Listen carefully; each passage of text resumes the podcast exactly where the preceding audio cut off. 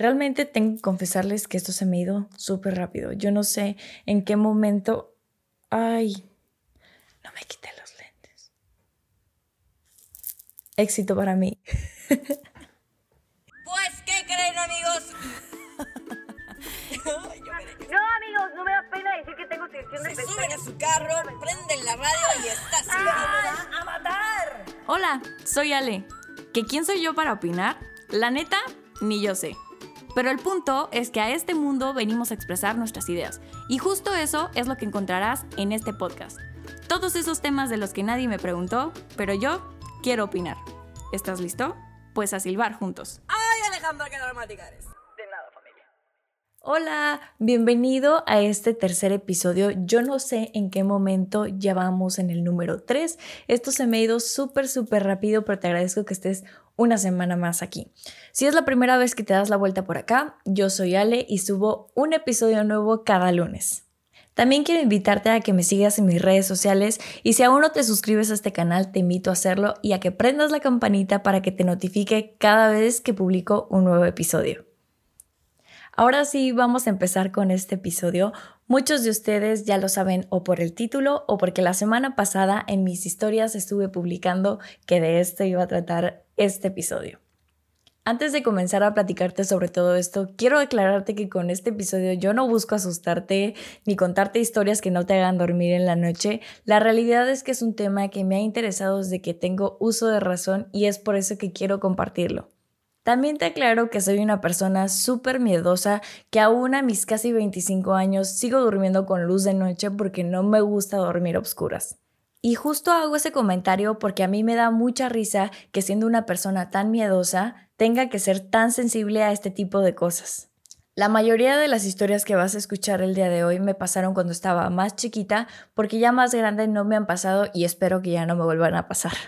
También quiero compartirte que he estado trayendo en la cabeza constantemente antes de grabar este video el que no quiero que me sugestione de más y empiecen a pasar cosas en este video. Porque hasta incluso estuvieron bromeando y diciéndome que probablemente no me iba a pasar nada durante la grabación, pero durante la edición yo iba a ver cosas. Así que vamos a tranquilizarnos, no va a pasar nada, esto es meramente entretenimiento y para contarles lo que me ha pasado. Hace unos momentos me escuchaste decir que soy muy sensible a este tipo de cosas y quiero decirte que mucha gente también lo es y no lo sabe. Por eso te voy a contar los cuatro tipos de claris. Estos se dividen en cuatro y se llaman clariaudiencia, clarividencia, clariconciencia y clarisensibilidad.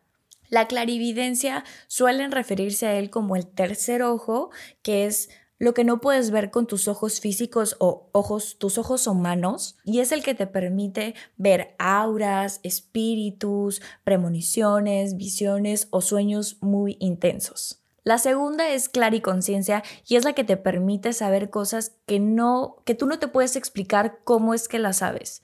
A veces estás hablando de un tema y dices, ¿cómo sé de esto? O sea, la realidad es que nunca he leído sobre ello, nunca he investigado sobre ello, simplemente no tiene explicación de cómo lo sabes. O de esas veces que a veces la gente se despierta y dice, es que acabo de tener un sueño súper, súper real donde estaba temblando, donde había un desastre natural o X y después de un rato sucede. La tercera es la clariaudiencia y es la que te permite escuchar voces o mensajes o cosas que no estarías escuchando normalmente. Y la cuarta es la clarisensibilidad, esa que te permite sentir como energías, ya sean buenas, malas o incluso puedes llegar a ser muy empático con alguien que ni siquiera conoces o puedes llegar a sentir lo que él está sintiendo en ese momento, su dolor, su emoción, su luto, puedes llegar a sentirlo. Aquí en México siento que el tema nos apasiona muchísimo. Aún así, aunque seas escéptico, mucha gente sí es como de que "Ah, quiero escuchar estas historias y hay quienes sí las hemos vivido y por ende nos interesa el tema. Y digo, también es muy sabido que aquí en México contamos con muchos lugares donde hay muchos registros de actividad paranormal. Ahorita el que tengo más presente es Tepoztlán porque aunque he pasado la mayoría de mi infancia ahí porque teníamos una casa de verano, nunca me ha pasado nada, pero estoy consciente de que mucha gente dice que ahí hay mucha actividad paranormal. Ahora sí vamos a pasar a la parte de las anécdotas y voy a dividirla en cuatro secciones, que son sucesos extraños, actividad paranormal o fantasmas, algunas anécdotas ajenas y también quiero finalizar con el tema de los ángeles. Esto no es nada religioso y de hecho lo voy a tocar como que muy por encima porque la realidad es que ese tema se da para un episodio completo, así que si les interesa podemos hacer un episodio completo de eso, pero sí es algo en lo que yo creo me ha pasado y me parece bastante interesante. Ok, ahora sí te voy a empezar a contar todas estas cosas. Para esto quiero contarte que todo este tipo de sensibilidad yo siento que viene más de la parte de la familia de mi papá, porque todos, si no es que la mayoría de ellos, hemos tenido este tipo de experiencias. Ya sé que las sentimos, las vemos, las escuchamos. El punto es que este tipo de temas siempre ha sido muy recurrente de parte de la familia de mi papá. El primero de ellos, que lo cuento más como algo extraño porque no, no lo considero paranormal, pero en ese entonces yo habré tenido unos 6, 7 años aproximadamente y en ese entonces mi hermana y yo dormíamos en la misma cama, o sea, era una cama matrimonial y las dos dormíamos en la misma cama. Y lo que pasaba es que muchas de las noches, si no es que la mayoría, me visitaba al filo de la cama, de esas veces que no es como que iba y me despertaba, pero de esas veces que algo sientes que te está viendo y abres los ojos y al filo de la cama había una personita, o sea, y quiero que te imagines un duende, no un gnomo, no un gnomo de los que hay en las casas gringas con barba y sombrero picudo, no. Era una personita, ni tampoco quiero que te imagines una campanita. Era una personita, sí, chiquita, con, una como bata tipo Merlín y tenía un sombrero, mm, vaya, ¿cómo te lo describo? Un sombrero como de esos barquitos de papel. Era muy, algo muy parecido. No sé cómo describírtelo exactamente, pero era un sombrero muy parecido. Entonces traía un sombrerito, estaba vestido como todo de azul, sí, o azul oscuro, y traía una bolsa de dinero. Y esta es la parte importante. Es el hecho de que esta cosita chiquita, por lo que me visitaba todas las noches, era para ofrecerme esa bolsa de dinero a cambio de mi familia. Entonces era, Ale, te ofrezco toda esta bolsa de dinero, pero déjame llevarme a tu familia.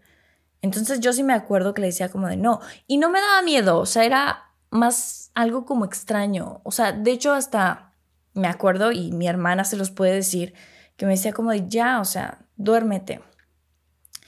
Pero esta personita constantemente iba a visitarme y solo iba a decirme eso, te cambio toda esta bolsa de dinero, pero déjame llevarme a tu familia. Entonces, digo, nunca transcurrió nada, la realidad es que yo le contaba a mis papás y le contaba a mi hermana, pero ellos era como de que, ya, ya, ya, no pasa nada, no le hagas caso. Pero sí me acuerdo que me frustraba mucho, o sea, me, me daba más miedo el hecho de que la palabra déjame llevarme a tu familia. Realmente eso era lo que más me, me estresaba, esa es de las historias más light. La realidad es que en este episodio te acomodé las anécdotas como en orden para ir subiendo de tono cada vez más. La segunda de ellas, y yo creo que es la única que me gustaría volver a experimentar, y más porque en ese entonces cuando lo logré, vaya, lo voy a decir así, lo logré, estaba pues relativamente chica, no sabía del tema, nunca me había pasado y cuando me pasó me asusté muchísimo. Entonces te cuento. Más, esto ya estaba más grande, aproximadamente tenía unos 13 años. Me acuerdo que ya vivía en Querétaro y me acuerdo que ese día estaba, estaba muy estresada, estaba en plan, no me acuerdo, la realidad es que no me acuerdo exactamente cuál era la razón por la que estaba tan estresada agobiada, pero también me sentía como muy fatigada. Entonces ese día, normal, me acuesto a dormir y todo, y al cabo de las, de hecho hasta me acuerdo la hora porque la vi en el reloj. Me levanto súper normal, volteo a ver el reloj, veo que son las 3 con 15 para ser exactos. Me voy al baño, hago lo que tengo que hacer y cuando regreso, pues obviamente entro a mi cuarto y estoy yo. O sea, real estaba yo ahí acostada. Entonces yo en ese momento entré en pánico y pues yo creo que del mismo pánico, o sea, como regresé y otra vez pues ya estaba o sea, en mi cama, ya, de pasar a estar en la puerta y estaba completamente ya en mi cama así con cara de, ¿what? Y otra vez, o sea, es una experiencia que sí quiero volver a vivir porque ya investigué, ya leí, ya sé cómo se hace. Obviamente, esto es de práctica y esto es de saber hacerlo, no es como de que, uh, hoy me levanté y quiero hacerlo. No, la realidad es que es algo que se practica, es bien sabido, pero no he vuelto a podido lograr. Entonces, es por eso que digo que si es algo que me gustaría volver a vivir o volver a poder lograrlo, esa es la palabra, poder volver a lograrlo, porque en ese momento me asusté tanto que, o sea, salí de ese concentración, trance, no sé cómo decirlo.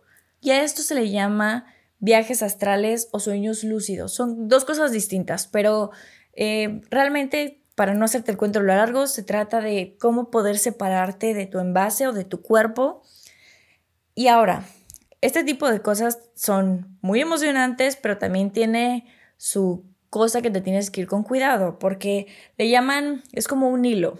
No sé, de hecho, no sé si han visto esa película, ahora mismo no recuerdo el nombre, pero trataba de eso, o sea, que la gente entraba como en un cierto grado de sueño o hipnosis y en la película pasaba que esta persona dejaba su cuerpo, se iba como a, a divagar por ahí, de hecho creo que iban a buscar a su hijo eh, y después alguien más, un espíritu maligno en la película, poseía o entraba en el envase, que es el cuerpo. Entonces, por eso les digo, existe ese hilo que te conecta con tu envase y tú puedes viajar, o sea, puedes viajar a muchos lados, no necesariamente, y tú estás consciente, estás consciente de lo que está pasando. Y no necesariamente tiene que ser tu casa o puedes viajar a cualquier parte. El punto es que tienes que tener mucho cuidado con ese hilo, porque si ese hilo se, se desconecta, se rompe o algo, el envase, tu cuerpo, pasa de estar unido a ti a estar vacío. Y ese envase lo puede tomar alguien más, otro espíritu, otro ente, lo que sea. El punto es que ese envase pasa a estar ocupado a desocupado y corres el riesgo de alguien de que algo más pueda entrar ahí. Entonces, bueno, crucemos los dedos de que algún día en mi vida pueda volver a vivir esto. Ahora sí pasamos a la actividad paranormal, que ya les conté un poco que todo esto viene de parte de mi papá y es por eso que voy a empezar por esta parte de la historia. Actualmente la mamá de mi papá vive en una casa que hace muchos años era de esas casas que eran muy grandes y ocupaban como toda la manzana. Y en esas casas pues eran de las que tenían, o sea, nivel tenía invernadero, alberca y en mil cosas. Esta casa obviamente con el paso de los años se ha ido vendiendo por secciones. Y ahorita mi, mi abuela nada más tiene como una sección. De hecho, cuando yo era chiquita todavía tenía otro anexo a esa casa. Ahorita ya nada más tiene, o sea, sigue siendo muy grande, pero ya nada más tiene como una parte de toda la manzana. Pero bueno, la parte que sí se quedó mi abuela en una parte de la casa, vaya la redundancia, en algún momento fue un velatorio. No quiero que te imagines que ahí hacían velaciones y casi casi capilla, pero ahí llegaron a velar parte de la familia de mi abuela. No sé si me expliqué. A ver, varias de la gente que era familiar de mi abuela, que también vivió en esa casa cuando era muy grande, cuando falleció, eh, pues la velaron ahí. Obviamente en otro lado, pero también la velaron ahí. Entonces, es importante dar este dato. La casa de mi abuela la realidad es que no tiene mayor problema, solo es una parte de su casa la que se siente como que más pesada y con más actividad, vamos a llamarlo. Y justo esa, esta parte de su casa es la sala y el comedor. Quiero que te imagines un comedor y una sala, pero de esas áreas que son como muy grandes, casi casi como, sí, es que no sé cómo llamarlo. Pero bueno, es un área muy, muy grande y toda la casa es normal, pero justamente esa parte de la casa conecta con esta pequeña sección que ahorita funge como un cuarto, pero ese cuarto era donde velaban a esta gente. Entonces la realidad es que cada vez que tú pasas por esa estancia, automáticamente se siente así frío, pesado, sí, o sea, se te pone la piel chinita y dices, ok, algo está pasando aquí. Incluso la gente que no tienen ni idea, muchas veces ha, ha, dicho que cada vez que pasa por ahí dice, ay, o sea, es que qué feo se siente la vibra aquí. Y sí, es una realidad, eso se siente. Y algo que también está muy chistoso es que justamente ese cuartito, cuando era chiquito, mi abuela lo tenía como, como bodega. Y yo y mis primas lo utilizábamos, le llamábamos la casita. Y ahí jugábamos ellas y yo muy tranquilas. Nunca nos pasó nada estando ahí, pero sí me parece muy gracioso que un lugar que antes funcionó como un velatorio nosotros jugábamos ahí muy tranquilas. Ahora, en ese mismo lugar, cuando tú entras de este, os doy cuenta que tú entras y lo que ves es la sala y hasta el final está el comedor y una vitrina. De este lado de la puerta hay un espejo. Ahora, yo no sé si ustedes también han escuchado que no debes, bueno, la realidad es que no deberías de poner eh, objeto reflejante contra objeto reflejante. Te explico. Un espejo contra otro espejo o un espejo con algún vidrio. El punto es que, que sean dos objetos que puedan reflejarse entre sí. ¿Por qué? Porque es bien sabido que estos son portales y no necesariamente estos te pueden llevar a, a un lugar muy lindo. Y te cuento esto porque como te expliqué al principio, cuando tú entras a la sala o a la estancia está la vitrina. Una vitrina tiene vidrios. Entonces, cuando tú estás sentada en la mesa viendo hacia la vitrina, los vidrios de esa vitrina reflejan el espejo que tienes atrás. Y muchas ocasiones me ha tocado estar sentada y ver que alguien se está reflejando ahí. Quiero que me entiendas que no es como si alguien se estuviera viendo en el espejo, sino que alguien está dentro del espejo viendo hacia afuera. Y puedes tú voltear a ver el espejo y no hay nada, pero cuando tú lo estás viendo desde el reflejo de la vitrina, se ve a alguien. Entonces, bueno, ese son el tipo de cosas en las que al menos yo ya no tratas de indagar y no soy la única que le han pasado cosas en esa casa pero son el tipo de cosas que ya no tratas de indagar porque ya lo tienes tan normal y yo porque por lo mismo que sé el tipo de portal que puede haber ahí es por lo que lo acepto, no trato de investigar porque sí me da un poco de miedo. Otra de las cosas raras que me pasaba es que cuando estaba de chiquita yo veía a un niño y quiero que te imagines que no era un amigo imaginario porque me tocó muchas veces en las que yo le decía a mi mamá, es que está un niño parado al lado de ti y ella no veía nada. O sea, yo se lo estaba diciendo consciente y no era un... Porque un amigo imaginario es como divertido, platicar con él, jugar con él. Y yo me acuerdo de este niñito que realmente era como que quería jugar, que quería jugar conmigo. Y muchas veces yo estaba dormida y sí le decía a mi hermana como, Gaby, dile al niño, yo estaba chiquita, o sea, unos, sí, más o menos por la misma edad del duende, eh, le decía, Gaby, por favor, dile que me deje dormir, no quiero jugar ahorita. Y pues, obvio, o sea, imagínense mi hermana tener, tener que decirme como de, sí, ya duérmete, sabiendo que tu hermana está viendo algo ahí al lado de ella. De él en conciso tengo pocos recuerdos antes de venirme a Monterrey. O sea, sí, sí me acuerdo de esas veces en las que me iba a despertar. Él sí me iba a despertar. O sea, real sí me iba a decir de que, Ale, vamos a jugar.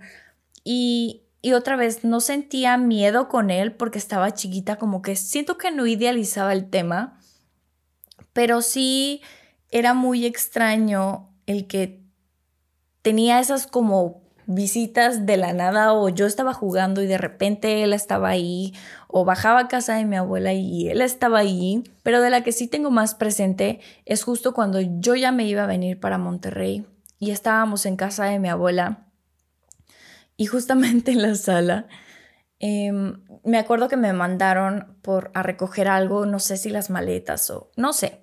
El punto es que me mandaron a la sala y el niño estaba ahí parado. Y me acuerdo que me...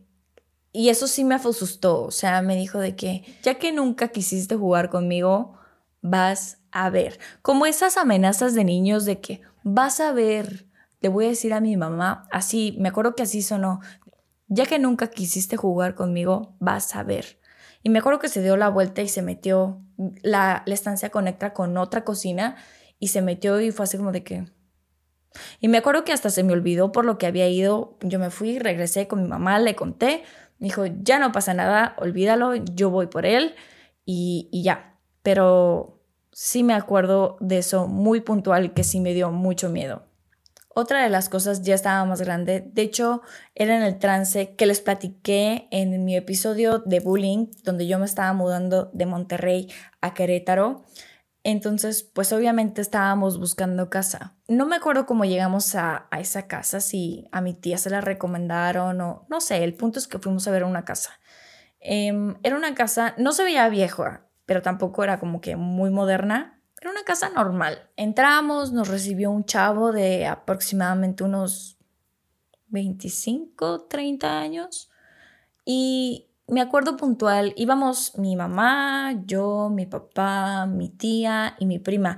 Y la, mi otra prima que también iba, ella también es muy sensible a este tipo de cosas. Ella también le ha pasado varias cosas. Ella sí es de la familia de mi mamá, pero ella también le han sucedido este tipo de cosas paranormales. Entonces, bueno, nos recibe esta persona que era la que vivía. Entonces, me acuerdo que mis papás le empiezan a preguntar de que, ¿por qué estás vendiendo la casa? ¿Cuánto tiempo vienes? ¿Tienes viviendo aquí? Me disculpo por los perritos que están ladrando. Y me acuerdo de esto porque la persona dijo que vivía solo, que ya tenía, que tenía muy poco viviendo ahí y que se tenía que mudar a creo que otro estado o no sé, y que por eso estaba vendiendo la casa. Vimos la casa, entramos y todo, y cuando llegó el momento de subir a ver las recámaras, o sea, se cuenta que tú subías y daba directo a uno de los cuartos donde estaba una cama de frente. Y me acuerdo que nada más había subido mi papá y mamá todavía no subía. Entonces yo iba subiendo y en cuanto subí, habían dos personas sentadas en esa cama.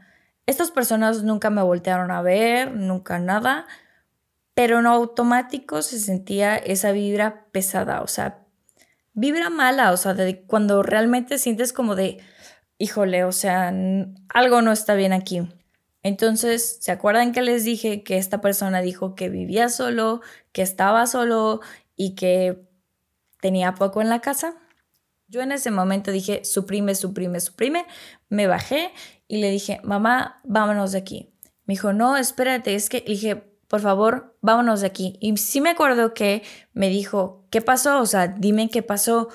Y yo creo que mi misma cara, mi mamá lo interpretó o no sé. El punto es que dijo, ok, déjame, voy a decirle a tu papá.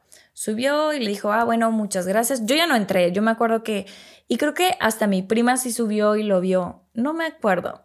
El punto es que subió a decirle, muchas gracias, no sé qué. Entonces nos subimos al carro y les me dicen, ¿qué pasó? Y le digo, cuando subiste, papá, ¿viste algo? Y me dijo, no. ¿Había alguien más en la casa? No. Y les dije, bueno, pues habían dos personas en el primer cuarto. Y mi papá así con cara de, ¿qué? Y le dije, sí. Habían dos personas en la cama, se sentía una vibra muy fea y por eso le dije que nos fuéramos. Obviamente ya esta casa no, no nos quedamos a vivir ahí, nunca volvimos a ir, bla, bla, bla, bla, bla, bla, pero sí estuvo muy feo. Ahora sí les voy a contar una de las que creo yo fue la más fuerte de toda mi vida. Aquí sí estaba más chiquita y justamente viajaba con mi tía con la que fuimos a ver esa casa. Pero esto fue antes, o sea, lo de la casa que les conté hace un momento, yo ya tenía como 13 años. Y esto que les voy a contar estaba yo más chiquita. Fue un viaje de Navidad donde toda la familia de mi mamá decidieron irse de viaje a Acapulco para pasar Navidad. Pero mis papás, no sé por qué razón, la realidad es que no me acuerdo, el punto es que mis papás no fueron y mis tíos, justamente la tía que nos había acompañado a esta casa, eh, ella tiene una hija, que es la que ya les dije, que ella también es muy sensible, me invitan de que, bueno, si tus papás no van a ir, vente con nosotros. Yo fui con ellos, me hospedé con ellos, yo estaba chiquita, yo creo que tenía unos siete años aproximadamente, ocho años a lo mucho. Y bueno, todo muy normal, padrísimo en el día y la alberca y demás. Entonces, en la noche yo estaba durmiendo, estaban, pues eran dos camas matrimoniales, estaban mis dos tíos y de este lado estaba la, su hija, una de mis primas, yo y otra de mis primas que era más grande. Entonces yo estaba en medio. Y no sé si ubican esas puertas que a veces interconectan los cuartos, que literalmente que si las abres por los dos lados puedes pasar entre cuarto y cuarto. Entonces ya era de noche, nos dormimos y todo. Entonces en la madrugada yo me despierto, abro los ojos y pues les digo, o sea, como estábamos dormidas, como éramos las tres, estábamos dormidas así. O sea, imagínense qué tan chiquitas estábamos para poder caber así.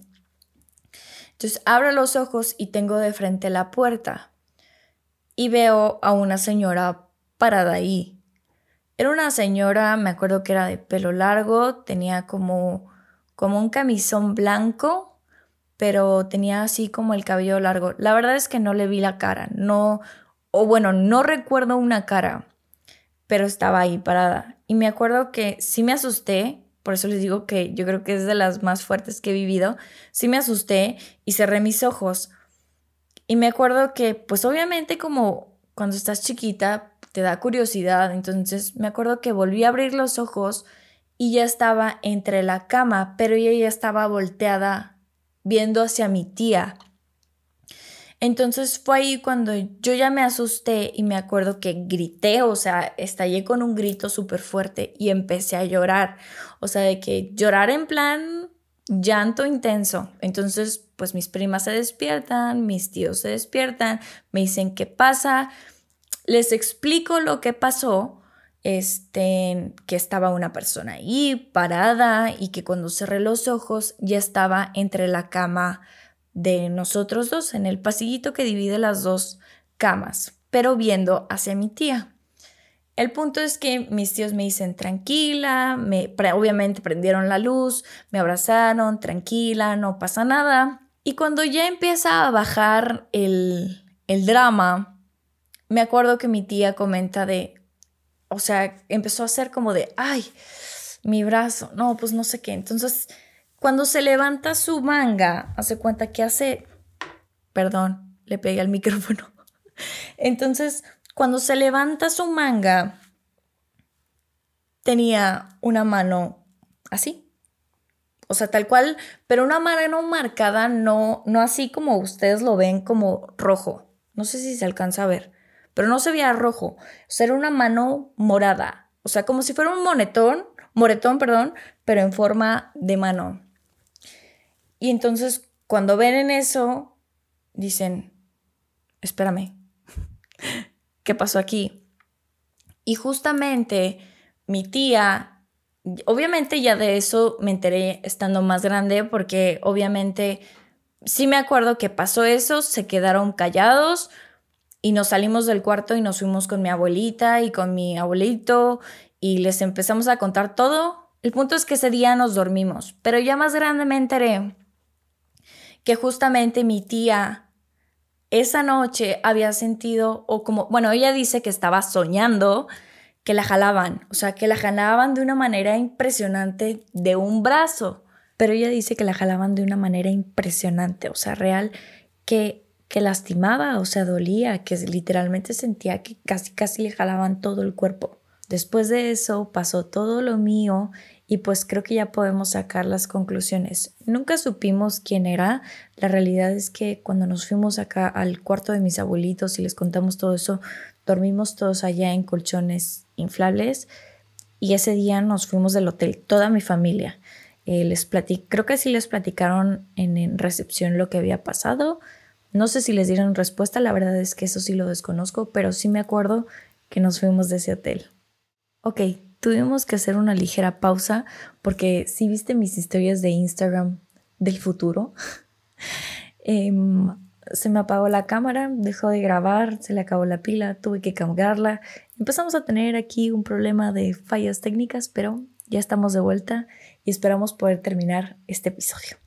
Estas son las anécdotas que a mí me han pasado literalmente que yo he vivido, Pero también en Instagram me estuve preguntando si alguien más tenía anécdotas, pero solo una persona se animó a contarme una anécdota. Pero antes de contarles esa, quiero contarles algunas que le han pasado a mi papá. ¿Se acuerdan que les dije que la familia de mi papá era muy sensible a este tipo de cosas? Pues les voy a contar varias que le han pasado a mi papá. Cuando mi papá estaba chiquito vivía en un departamento y me cuenta que una de las noches que mi abuela salió a jugar póker o pócar, no sé cómo se dice, pero salió a jugar eso, mi papá veía un programa que se llamaba Hombre Nuclear. Entonces, pero ya salí en la noche ese programa, entonces le pidió permiso a mi abuela para ver ese programa. Como ya era viernes en la noche, le dijo, mañana no tengo escuela, por favor, déjame ver ese programa y me duermo. No, que sí. Entonces mi papá tenía una nana y esa nana tenía una hija. El punto es que ese día la nana había llevado a la nena, su hija. Ya era de noche y cuando va a empezar el programa, pues la hija de la nana ya se quería dormir. Entonces le dijo de que ya no vas a ver nada, nos vamos a dormir. Entonces mi papá obviamente le dijo de que espérame, mi mamá me dio permiso de ver mi programa y lo voy a ver. Me dijo, no, ya es hora de dormir y le bajo el switch. Entonces, pues mi papá chiquito, enojado de que dijo, no, o sea, sí lo voy a ver. Entonces fue, subió el switch, o sea, y él dice que estaba chiquito porque me cuenta que hasta se acuerda que se tuvo que subir a un banquito para poder subir el switch. Entonces, bueno, lo vuelve a aprender y cuando entra a su cuarto está eh, su bisabuela, se llama, bueno, le decían Chichi. Entonces estaba su, abuela, su bisabuela, le dice, hola Chichi, no sé qué.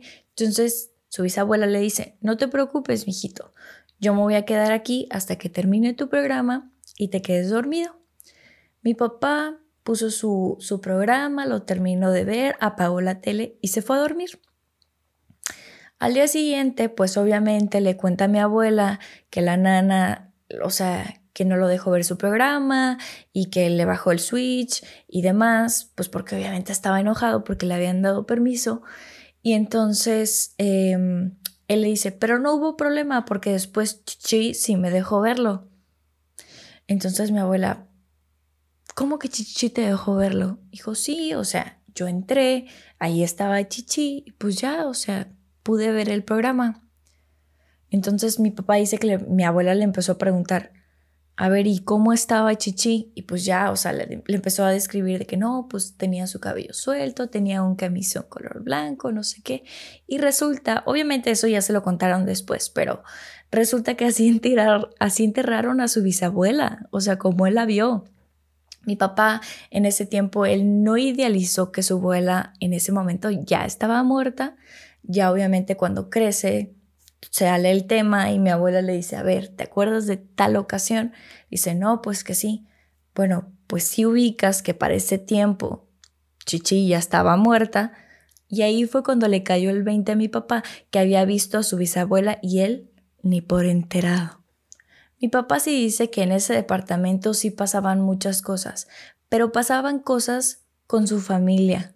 Difuntos, pero era su familia. Otro era el caso de su abuelo, que ya había fallecido, y su abuela le decía que, o sea, que su abuelo tenía una forma muy específica de menear la cuchara en la taza cuando tomas café, así que, ¿sabes?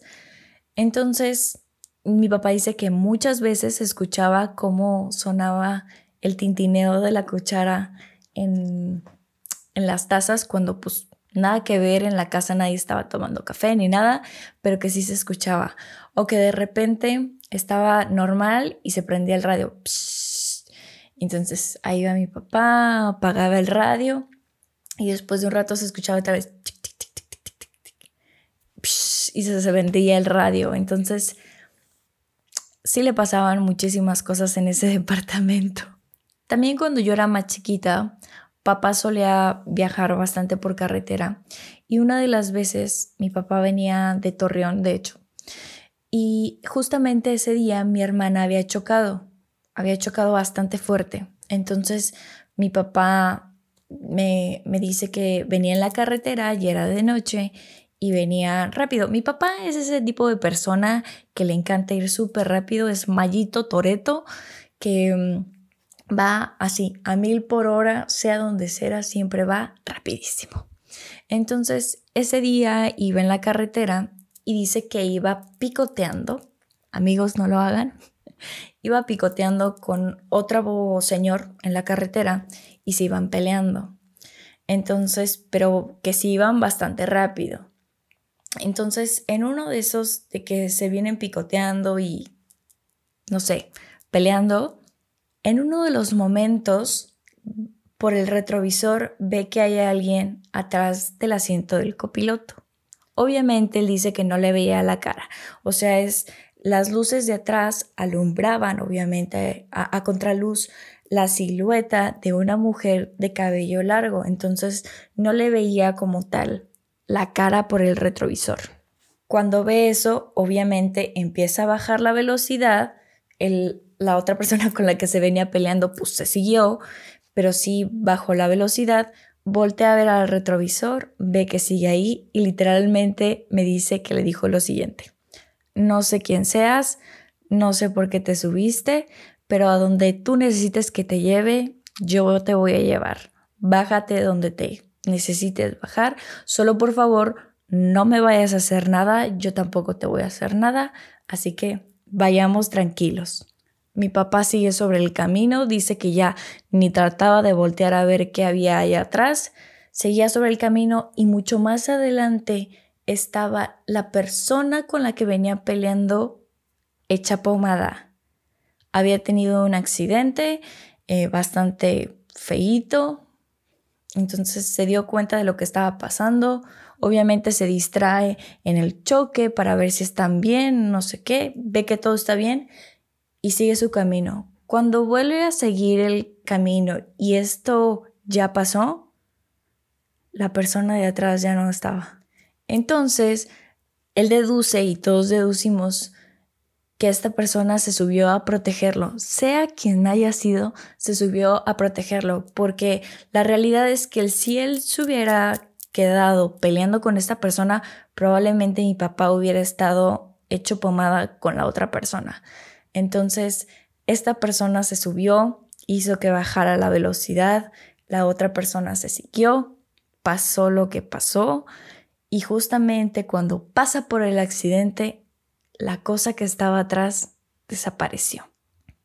Otra de las ocasiones que también le ha pasado que él siente que lo han protegido es que mi mamá tiene mucha familia en Jerez, Zacatecas, y ahí pues hay muchas haciendas, son casas muy viejas donde mucho tiempo hubo este dinero enterrado de hace muchos años y cosas así, entonces una de sus familiares compró una hacienda muy grande y empezaron a construir y ellos decían que en esa hacienda que habían comprado se aparecía un curro. Un curro ellos le dicen a, sí, como un señor, como muy bien vestido, así, tipo Catrín, así. Eso es un curro para ellos. Entonces, que se, que se aparecía ahí en una fuente que había en medio, que se escuchaban ruidos y cosas por el estilo, pero nunca le habían puesto como que mucha atención. Pero gracias a ello decidieron mejor no vivir en esa casa y simplemente dejarla como casa de campo, casa para diversión o para fin de semana. Pero no decidieron irse a vivir ahí. Ya más grande, una de las vacaciones que mi mamá y sus primas habían ido a Zacatecas, que también iba mi papá porque ya eran novios, deciden ir a esta hacienda diciendo de que bueno, ya estamos grandes, ya no pasa nada, hay que irnos a quedar. Y para no hacerles el cuento largo, todos sus primos van y deciden que se van a quedar a dormir en esa hacienda. Obviamente mi papá toda la noche se la pasó diciendo de que, ay, a mí el curro me hace los mandados, a mí eso no me asusta, eso no existe, aquí no pasa nada, están exagerando. Pues bueno, cuando va pasando la noche, mi papá dice, ¿saben qué? Ya me voy a dormir. Y mamá, bueno, ellos dicen que dormían obviamente en cuartos separados todas las niñas y todos los niños, pues porque en ese tiempo todavía no estaban casados. Entonces mi papá se va a dormir y él se fue a dormir solo porque todos los demás sí seguían como en el pachangón. Pues era de esas haciendas donde tienes ventanas grandes pero tienen como puertas de madera, entonces literalmente el cuarto se queda completamente a oscuras. Él se acuesta y todo y dice que había como una puerta que entraba muy poca luz y que en uno de esos momentos se empezó a sentir frío, o sea, y esa vibra como pesada que te pone la piel chinita. Y cuando abre los ojos había un bulto negro ahí, ahí parado. Entonces mi papá sí fue como de, ups, ¿qué está pasando? Entonces dijo de que no pasa nada, no pasa nada, pero conforme se le quedaba viendo esta cosa, pues iba siendo grande, o sea, que se iba acercando más a él. Mi papá dice que esa genuinamente sí se sentía muy asustado, que estaba casi casi petrificado de que, híjole, ¿qué es eso? Porque dice que se sentía feo, o sea, que era una energía mala, que se sentía pesado. Entonces, él dice que en esa ocasión sí estaba muy, muy, muy asustado y empezó a pedirle al abuelo y a su abuela que ya estaban, ya habían fallecido en ese tiempo, les empezó a rezar y a pedir de que cuídenme por favor, no sé qué está pasando, me tengo mucho miedo, no sé qué es esto, pero se siente que es algo malo, por favor, cuídenme y ayúdenme. Entonces, conforme pasaba esto, cuando abre los ojos dice que como un manto blanco se puso entre él y el bulto negro, como en forma de estela, como casi casi así protegiéndolo de no puedes pasar y esta cosa negra se desvaneció junto con la luz. Entonces, pues obviamente mi papá también sintió que sus abuelos se interpusieron entre ese ente maligno que estaba acercándose a él para protegerlo. Y una muy reciente es que mi mamá y mi papá llevaron a mi abuela, a la mamá de mi papá, al panteón a ver a su mamá, o sea, la abuela de mi papá. Entonces dice que cuando se bajaron cerca de la tumba de mi bisabuela había un niño, pero el niño estaba solito, o sea, no había nadie alrededor. Entonces que a mi papá se le hizo extraño que el niño estuviera solito, pero pues no le prestó mucha atención.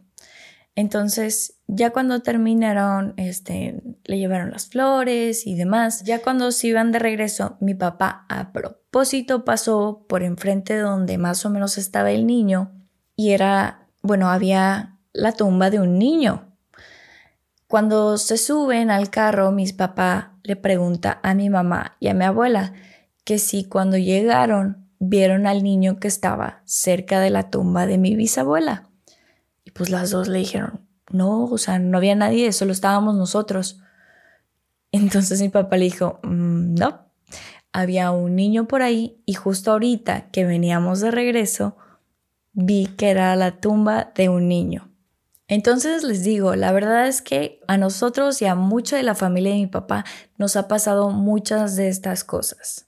Y muchos de nosotros sí coincidimos en que en muchas de las ocasiones cuando nosotros nos hemos sentido muy asustados o ante algo que tiene una energía muy pesada o muy mala, que sentimos que nos puede hacer algo, muchos de nuestros familiares que ya no están con nosotros se han plantado para protegernos. Y pues bueno, esas son las historias de mi familia, pero la única anécdota que sí no pertenece a nosotros, que les digo que me contaron, y pues bueno, esta persona me cuenta que en una de las ocasiones él tenía un amigo que tenía un rancho en Salinas. Salinas es un municipio por aquí, cerca de Monterrey, bueno, de Nuevo León más bien, como a 45 minutos de aquí. Y tenían un, un rancho de esos con ganado, con cabaña, con caballos, etcétera, etcétera. Y que una de las noches, pues se levantó porque tenía ganas de ir al baño entonces, pero pues obviamente como era una hacienda, como era un rancho, era de esos baños que eran de pozo, o sea que literalmente no está dentro de la casa, no hay inodoro, tienes que salir a un pozo a hacer del baño. Entonces, pues les aviso de que, oigan, perdón, es que tengo ganas de ir al baño. Entonces se para uno de los señores que trabajaba ahí y dice, sí, está bien, yo te acompaño. van al baño, dice que estaba retirado, o sea, que sí tenías que caminar bastante. Van al baño y todo, entonces cuando ya van de regreso, van caminando y que se escuchaba como cuando pisan ramas, así, o el pasto así, no sé cómo expresarlo, pero creo que lo pueden entender. Se escuchaba que atrás venían como pisando ramas o el pasto, pero múltiples veces. Entonces, que sí le preguntó como de, oye, ¿escuchaste eso? Le dijo, sí, sí lo escucho, pero no voltees para atrás, tú sigue caminando. Entonces le dice, eh, ¿cómo? O sea, espérame. Dijo, no pasa nada, ahorita te explico, simplemente no voltees para atrás y sigue caminando. Obviamente dice que conforme iban caminando se escuchaba todavía más y más y más que ese algo se iba acercando. Llega el momento en el que esta persona que trabajaba ahí le dice, ok, a partir de aquí vamos a correr hasta llegar a la cabaña, solo corre lo más rápido que puedas y no voltees hacia atrás. ¿Estamos? No, pues que sí. Y nada más ten cuidado porque acuérdate que está el arroyo, que está seco, pero no te vayas a caer. Ok. Entonces de que, bueno, una, dos, tres. Y empezaron a correr. Entonces dice que conforme iban corriendo, ese algo se escuchaba todavía más, más, más, más, más, más y más rápido que iba atrás de ellos. El caso es que llegan, se meten a la cabaña y todo, entonces pues obviamente él ya se sentía súper asustado, así como de, ¿qué está pasando? ¿Qué era eso? ¿Qué era lo que escuchamos? Por favor, quiero saber qué está pasando. Entonces le dice, ok, pues obviamente no te dije allá porque te ibas a asustar y te podías friquear y no sabía qué iba a pasar, entonces te voy a contar lo que pasó.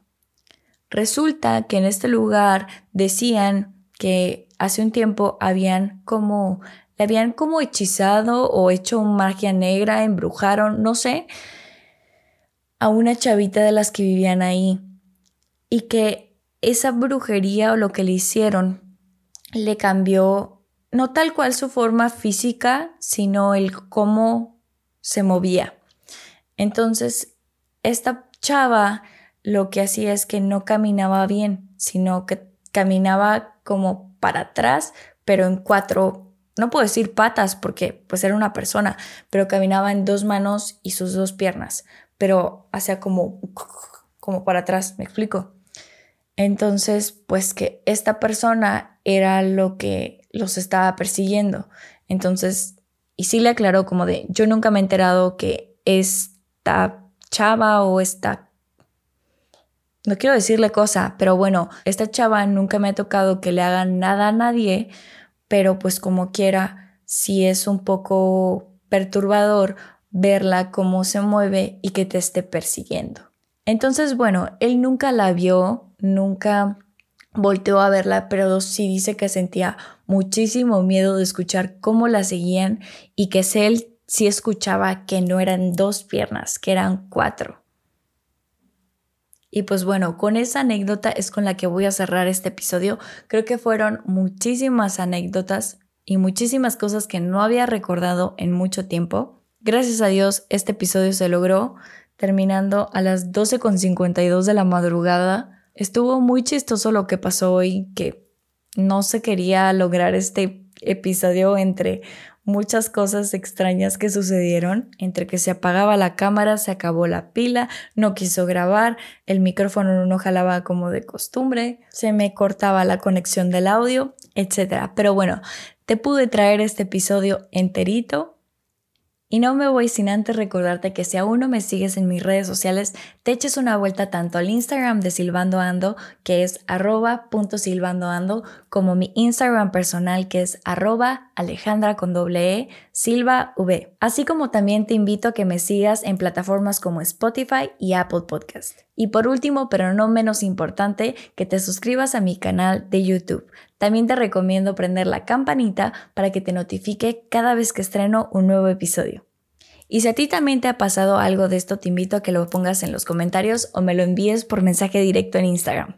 Espero que con estas historias puedas dormir tranquilo el día de hoy. Te mando muchos besos y nos vemos la próxima semana.